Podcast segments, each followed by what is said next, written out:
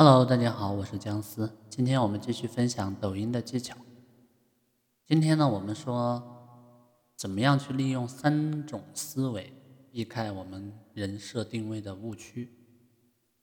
我们大家在实际的操作当中啊，不少人对于账号的定位都会有一些错误的认知。如果一开始没有做好这个定位，就会对账号的后期发展带来很大的，并且是不可逆的伤害。我相信很多人的账号应该都出现过这样的问题：作品的关注度低，粉丝数量增长特别缓慢。如果作为账号的运营者不及时去补救，账号很可能就会作废掉。一个典型的案例就是，有一位同学在做这个抖音号，是关于装修的。刚开始呢，几个月发了几十几十个视频。但是每个视频的播放量都少于一百，粉丝数量增长也特别缓慢。然后经过分析以后呢，就发现这个账号犯了三个账号定位的错误。第一个错误，它没有体现账号的价值，无法去满足用户的需求。第二个呢，它是没办法保证视频的内容的质量。第三个呢，它没有坚持原创。就无法去凸显账号的价值。那么我们应该如何去避开这些误区呢？这里呢，我们就要转换固有的一个思维模式了。我下面呢，给大家介绍三种避开定位误区的思维的模式。第一种，用户视角。前面提到的关于装装修的这个账号，它这个运营者呢，在刚开始的时候。他想到什么就发什么，内容呢就包括装修开工、竣工交房、公司周年庆。运营者认为呢，开工体现了业主对装修公司的认可，值得记录；竣工呢体现了公司对业主的负责，值得记录；公司的周年庆呢代表公司的成长，也值得记录。这种想法当然是没错，但是我们首先要明白一点。我们运营抖音账号，并不只是为了展示自己的成绩。我们需要换位思考，把自己去当成用户，从用户感兴趣的内容出发。比如说，呃，我们可以思考一下，普通用户对一条工厂开业剪彩的视频感兴趣吗？当然不会，因为这跟用户没关系。避开这个误区的办法就是。站在用户的角度思考，他们需要什么。比如，装修公司的账号是为了让用户知道公司的能力，并相信装修公司能把房子装修得很好。那么，围绕这个目的，运营者就可以将内容定位为展示装修成果的案例。这样呢，既能凸显公司的装修能力，又能让有装修需求的用户学到关于装修的小知识。这样的内容。才是对用户有价值的内容。第二个是前后端思维。什么叫做前后端思维呢？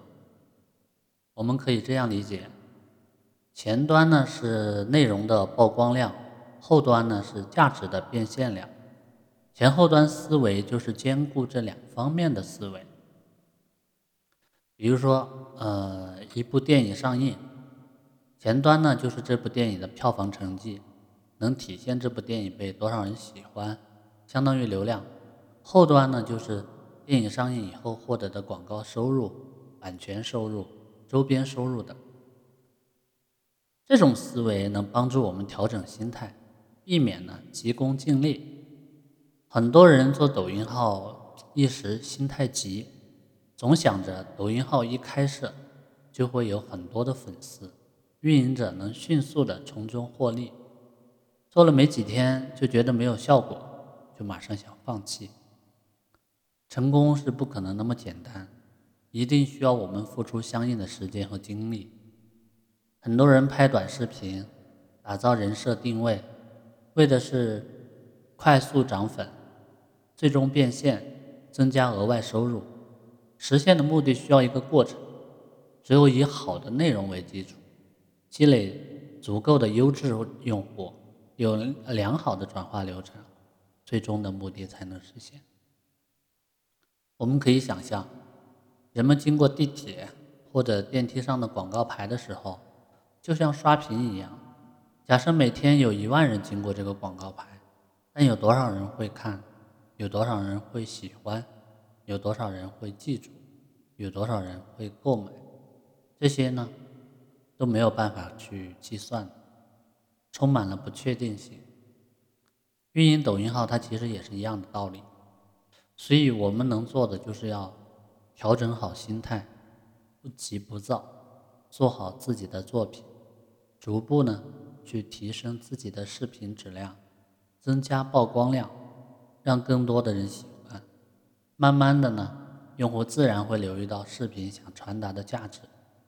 当用户有相应的需求的时候，他们会很快想到我们的视频，这样呢就可以实现用户的转化。第三个呢是内容为王。市面上呢有些抖音的教程，它仅仅是教大家怎么去搬运视频，甚至是偷视频，这是非常不正确的做法。抖音运营者如果懒于做视频而复制别人的视频，这其实已经构成了侵权。一个没有原创内容的账号是没办法长久去发展的。不管什么类型的账号，只要具备好内容。才能长久。做出好内容，应该遵循三个原则。第一个，原创为王。原创是最好的价值体现。随着人们版权意识的增强，原创内容和原创内容的生产者会得到越来越多人的认可和尊重。平台呢，也会越来越保护原创内容，打压抄袭或者搬运内容的行为。我们在账号运营的摸索阶段，可以模仿别人的创意，或借鉴好的一些选题，但一定不能直接去抄袭或者搬运。要想长期健康的发展，做好账号，我们必须有一个独一无二的内容和定位，这个才是账号的核心价值所在，也是用户选择关注我们的理由。第二个是专业为王。我们在选择一个领域，做好人设定位的时候，一定要以我们在这个领域的经验为基础，这样才能发挥我们的专业特长。比如说前面说到的装修账号，在展示装修效果的同时，还会说出一些干货知识。这些知识包括如何把门伪装成柜子，如何做卫生间干湿分离，儿童房应该选用什么样的装修风格等等。这些内容不仅对用户有参考价值，而且呢，也能体现公司的专业性，能够获得更多用户的认同和信任。第三呢，就是数量为王，在原创和专业的基础上面，内容越多，账号的价值呢才会越高。比如说，装修账号的运营者在发了几条视频后，觉得没效果，于是就开始懈怠。视频发布频率越来越低，这种做法肯定就会导致账号失去长期价值。没有了价值，用户又怎么会愿意关注呢？所以，我们一定要保证视频更新的频率和数量。好，今天的分享就到这。